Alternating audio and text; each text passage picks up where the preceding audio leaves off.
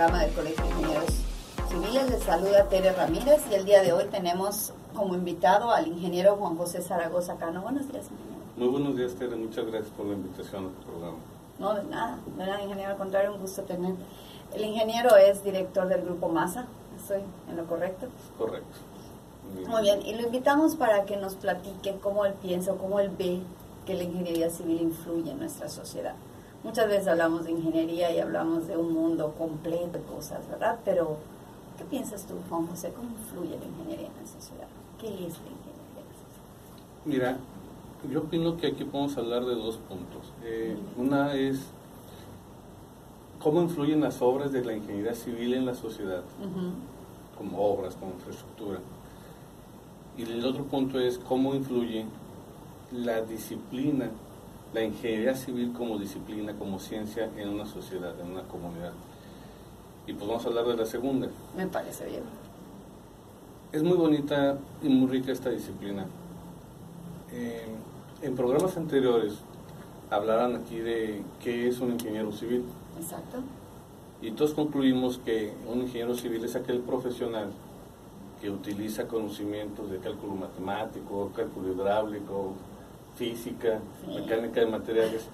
Todo esto con el fin de diseñar, construir y mantener la, infraestructura de una comunidad. Exacto. Y yo creo que esto es el primer punto de influencia. O sea, la, la disciplina, la, la, ingeniería civil como disciplina nos permite tener profesionales capacitados para solventar estas necesidades eh, eh, en una comunidad.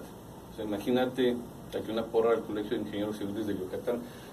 Están estos profesionales ahí para utilizarse. Claro, gracias claro. a ellos, gracias a, a todos los colegiados, a todos los ingenieros civil, civiles de la región, pues se pueden tener estas obras aquí en la región. Claro. Imagínate lo que sería una sociedad sin estos, sin esta profesión. Estaremos hablando de tener eh, obras improvisadas, eh, obras con materiales inadecuados. No se ve porque pues es parte del espíritu de una infraestructura bien hecha Claro. que no delata el trabajo de la ingeniería civil a- a- que hay atrás de cada obra. Que hablamos de toda la infraestructura, desde la vivienda más modesta Todo. hasta los aeropuertos, las termoeléctricas, presas. las presas, las eh, autovías, los eh, Cualquier serie de los skyscrapers en las grandes este, ciudades, ¿no? los, todo fer- está los lleno de... ferrocarriles, todo, los todo lo que ferrocarriles. tenemos, los puertos aquí tan eh, que tanta influencia tienen en la economía local, eh, pues no nos acordamos de ellos que existen, No, están ni bien se ve hechos. la, además ni se ve la obra. No o sea, se solo ve. ves la carreterita y tú llegas como si hubiera aparecido en el mar, ¿no? Y fue todo un Y- diseño. Y, no es así, las obras no son Claro. producto de la generación espontánea. No, Cualquier obra, por chiquita que sea, hay atrás meses, por lo menos, de cálculos, de diseños, de análisis.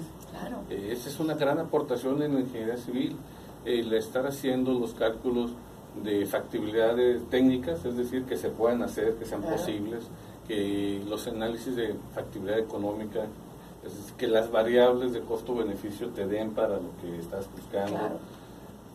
Y, y qué decirte de todos los análisis estructurales de seguridad, que al final yo creo que es una de las grandes aportaciones de la ingeniería, Y como tú decías, no se ven, No se son el ven. esqueleto. pero se usan todos los días. Claro. Todos claro. los días se están utilizando las obras de la ingeniería civil. Te pongo un ejemplo muy sencillo. Sí, claro. Eh, la carretera Mérida-Cancún, que todos los hemos utilizado. Todos desde... Cuando menos el- una vez en tu vida la has todos desde el, el chofer del ADO que va Sí. hasta allá, eh, el, el jefe de familia que va con su familia Claro. a vacacionar, el empresario que va a trabajar. eh, Los trabajadores. Se utiliza todos todos. los días. En esa carretera hay años de estudios de factibilidad económica, de estu- de- años de estudios de factibilidad técnica, el análisis geotécnico de cada región, de cada zona, de cada hilito hidráulico que pasa a la carretera. Esa carretera, como todas, están diseñadas para ciertas condiciones de durabilidad y de servicio, sí, para cierta vida útil y para cierta velocidad. Todas las carreteras tienen, tienen esa, esas características, se diseñan. Gracias a eso, el usuario de la carretera puede transitar con seguridad. Existen conceptos como la distancia de visibilidad de frenado. Se, ni la diseñan para que tú puedas ver a cierta distancia y, y manejes de manera segura a cierta velocidad. Distancia, visibilidad de rebase. La pendiente con la que se diseña la carretera que te puede hacer gastar más o menos combustible. Todos esos factores se diseñan y gracias a eso te dan ciertas condiciones de servicio y en, función de eso va la señalización de la carretera. Si estuviera mal diseñada, si no estuviera la ingeniería civil ahí, una curva mal construida o mal diseñada te saca de la carretera. Claro, y provoca muchos accidentes. accidentes. Un material inadecuado te puede provocar en condiciones de lluvia, en condiciones críticas, muchos accidentes. Todo eso lo consideran ingeniería civil y no se ve. Pero se vive, es lo bonito. Claro. Eh, eh, y así son todas las obras. la, ingeniería civil adiestra al profesional siempre a ser muy precavido. Recuerda cómo nos dicen todos nuestros maestros. Diseñen bajo la condición más crítica. Pues sí, cierto, somos muy precavidos los ingenieros civiles. La ingeniería civil te, te, conduce a eso. Sí. Son puentes se diseña para que en algún momento que se pare el tráfico estén encima todos los, todos los trailers cargados de acero. Exacto. Es la condición más crítica. Hoy es muy poco probable que pase, sí, pero, pero si pasa. Pero si pasa. Y entonces tiene que estar preparada esa estructura para eso, un edificio. Aquí por eso cuando tembló el año pasado no pasó nada, porque es más crítica la condición de un huracán que la de un sismo. Claro.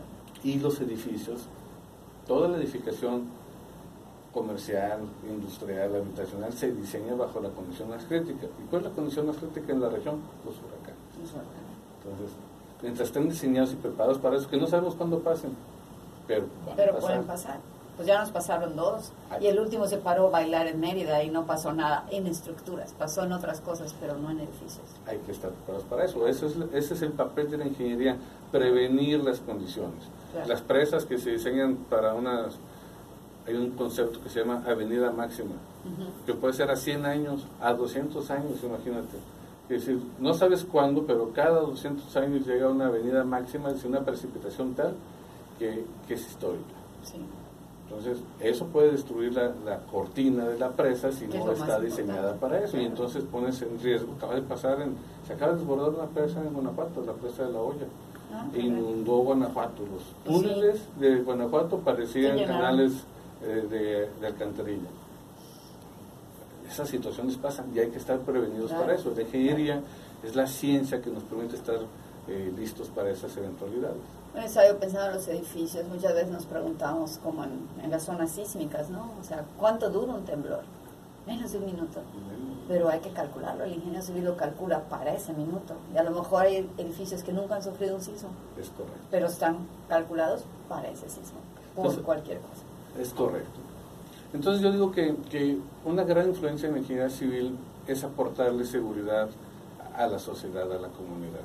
Eh, y no es para que nos pongan estrellas o nos aplaudan, es nuestro papel. Eh, eh, las condiciones de durabilidad y de servicio de las estructuras las garantiza la ingeniería civil. Ahí en tu programa anterior que hablas de ingeniero o albañil, bueno, pues ahí está toda la diferencia. Atrás de, la ingeniería hay años de estudio, años de cálculo.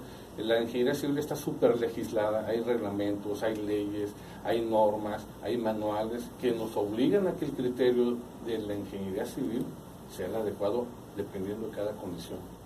Sí, esas normas son cada vez más estrictas, cada vez más más completas, ¿verdad? Cubriendo cosas para que no, para que la sociedad no esté en riesgo, para que la sociedad no tenga ningún problema al habitar en nuestra infraestructura. En, todos sus aspectos, porque la ingeniería civil también es eh, responsable de del buen uso de los materiales de la región. Además. De garantizar la sustentabilidad, eh, del desarrollo sustentable de la infraestructura, eh, de no poner en riesgo las, generaciones, futuras, los recursos que le corresponden a, las generaciones futuras. Ahí por eso el cuidado del agua, el manejo de los desechos, el manejo, el manejo y el cálculo de los rellenos sanitarios, las plantas de tratamiento, todo eso es competencia de la ingeniería Las áreas verdes, el respetar el ambiente, el conservarlas, el tener nuestros edificios con áreas verdes, no solamente con, concreto. Sí, la planeación de las ciudades. Eh, esta ciudad del 2010 al 2015 casi creció 200 mil habitantes. O sea, eso es más escuelas, eh, más tránsito, eh, eh, más, electricidad, más agua, más todo. Más desechos. Más desechos. y todo eso es competencia en ingeniería civil. Y yo creo que una comunidad con buenos ingenieros civiles como lo es Yucatán vive tranquilo y tiene una gran calidad de vida. Una, una medida de, la, de, la, de los buenos ingenieros es la calidad de vida que tiene la ciudad. Porque un ingeniero civil, la ingeniería civil te permite que los recursos que siempre son escasos, los puedas utilizar adecuadamente y que incluso te rindan más. Totalmente de acuerdo. Porque donde no hay ciencia, o donde no hay ingeniería, hay mucho derroche. Eh, yo creo que ese también es un gran aporte de la ingeniería. Yo creo que como comentas ahorita, esta situación de, de planeación, los ingenieros cuando nos identificamos con otras profesiones, nos identificamos mucho porque somos muy planeadores, bueno, decirlo así coloquialmente. Nosotros hasta nuestra vida tiene que estar planeada, tienes que saber a dónde vas, porque si no sabes a dónde vas a llegar, como que el camino no se te da. Hay gente que camina por el camino sin saber, ¿no? Pero los ingenieros como que estamos estructurados en esa parte y eso garantiza que la infraestructura esté bien hecha, ¿no? Sí, es correcto. Digo, la ingeniería civil es muy amplia y eso ha obligado a que haya muchas áreas de la ingeniería civil hidráulica, ambiental, mecánica de suelos, geotecnia, urbanismo. Eh, estructuras. Estructuras. Hay, ingeniería, hay maestría en construcción increíble. O sea, sí nos obliga a estar preparados. Pero precisamente no hay un ingeniero que pueda hacer todo, como no hay un doctor que pueda hacer todo. no me imagino un doctor que sea eh, traumatólogo y también oncólogo y pediatra. ¿no? Un ingeniero civil no puede ser estructurista va a ser muy difícil y además eh, geólogo y también urbanista y además estructurista, no, pues es muy difícil. Entonces, eso nos permite pues poder atender de manera adecuada cada aspecto de las necesidades que tienen las comunidades, que para, al fin de cuentas, para eso está hecho la ingeniería, para solventar las necesidades de desarrollo de una comunidad. Claro, y aquí mencionas otra vez la palabra desarrollo, muchas veces lo confundimos con crecimiento.